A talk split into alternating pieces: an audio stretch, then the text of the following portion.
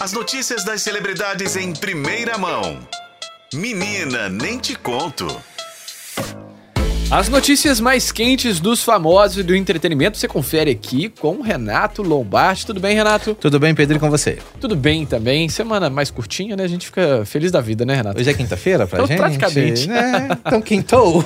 Pois é, quintou, mas quintou com muita notícia, né? Olha só, a gente trouxe é, aqui no F5 já há alguns. É, um, um mês que seja, mas a gente estava falando bastante sobre a série é, que retrata a vida da Xuxa, né? E todos os bastidores, enfim, foram informações muito legais da gente ficar sabendo.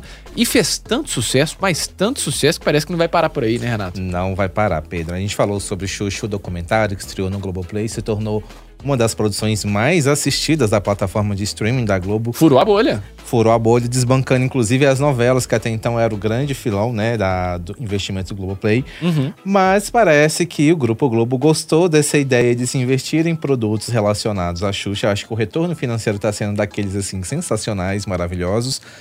E a plataforma está agora investindo em uma outra produção relacionada à Xuxa, agora uma série de ficção que vai se chamar Rainha.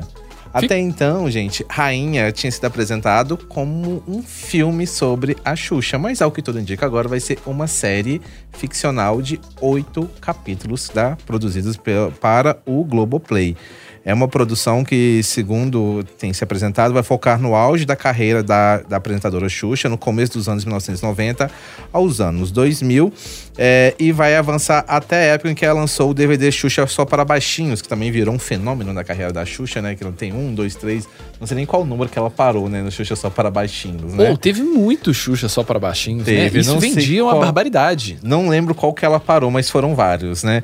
E também vai falar sobre o rompimento com a Marlene Matos e também e, e outros temas que já foram abordados no documentário que estreou é, no meio deste ano na plataforma no Globoplay.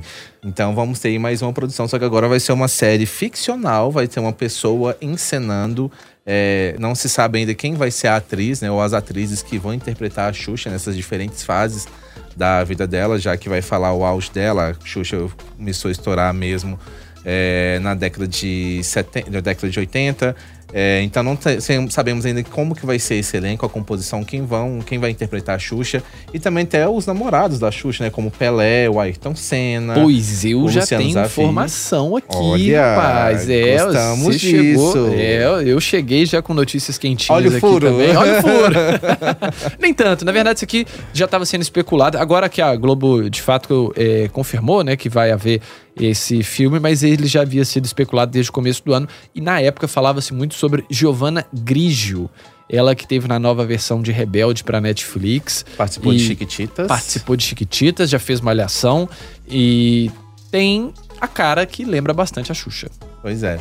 Joana Grande também fez é, Malhação, né? As Five, a série As Five também. Uhum, é um uhum. ótimo nome, mas Ela ainda- parece, na verdade, muito a Sasha. Lembra muito fisicamente a Sasha. E acho que é um critério, né? Se parece a Pode Sasha. ser um critério. Ou né? talvez ela seja a Sasha. Tem vários papéis aí que podem entrar, mas mesmo assim ainda não é confirmado quem vai fazer parte desse elenco, tá ainda na montagem. É, quando saiu a ideia, quando seria o filme, falava-se muito que a própria Xuxa ia participar da escolha dessa atriz que ia interpretá-la nessa produção. Hum, Mas, é, então a gente imagina que vai ser uma régua bem assim, né? é. e muita exigência, vamos, eu acredito. Mas vamos aguardar as próximas informações, inclusive quando que vai estrear essa produção no Globoplay, que eu acredito que também tem tudo para atrair o público, os fãs da Eterna Rainha dos Baixinhos. Pois é, e público que tá sendo muito bem abastecido aí com conteúdo, né? A Xuxa ficou tanto tempo aí fora da televisão, né? Que mal a gente sabia que ia fazer tanta falta assim, né, Renato? Exatamente, eu acho que por isso envolve muito isso. Também a questão da memória afetiva, né, Pedro? Aham, aham. Porque muita gente, assim como eu, cresceu na, acompanhando a Xuxa todas as manhãs na TV aberta, com as suas brincadeiras, desejando andar na nave da Xuxa, tomar o café da manhã com a Xuxa. Nossa É, Senhora, envolve muitas coisas, né? Envolve muita coisa. É, realmente, a Xuxa faz falta e é bom a gente ter conteúdo dela, ainda mais esses conteúdos né, que a gente sempre quis saber, né? Curiosidade e tudo mais.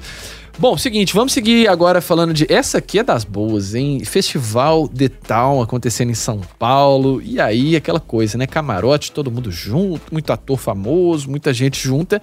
E teve um casal ali que enfim, um pouco inesperado, né? Esse casal que a gente vai falar agora, mas eles estavam juntinhos lá no The Town, né? Estavam juntinhos e todo mundo quer saber.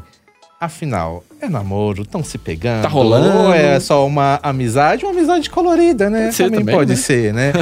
Mas o fato é que Yasmin Brunet e Luan Santana foram vistos juntinhos no camarote do The Town no fim de semana, espe- especificamente no domingo, durante o show do Bruno Mars, que foi um show que deu o que falar. Muita gente elogiando, falando que foi a melhor apresentação desse primeiro fim de semana do The Town. Cantou até evidências. Cantou evidências, né? O hino brasileiro, né? De fato. Vamos, é, vamos ressaltar isso, né? Um beijo, Tãozinho Chororó. Mas eles estiveram juntos no Detal. É, e isso levan- levantou algumas especulações. O fato é que a Yasmin é muito amiga da Bruna Santana, irmã do Luan. Só que a Bruna não estava lá no momento, então os dois chegaram juntinhos e ficaram juntinhos Hum. o tempo inteiro durante a apresentação.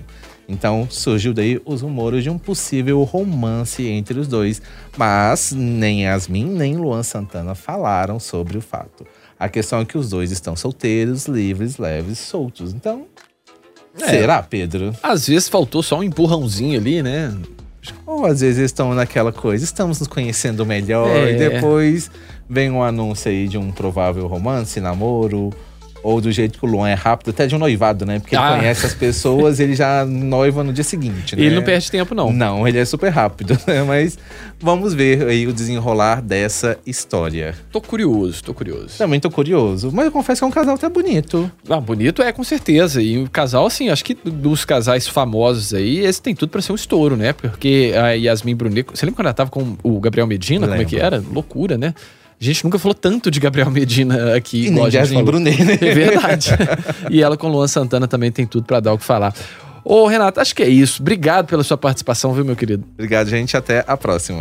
Até mais. Renato Lombardi sempre trazendo pra gente as novidades aí do mundo dos famosos.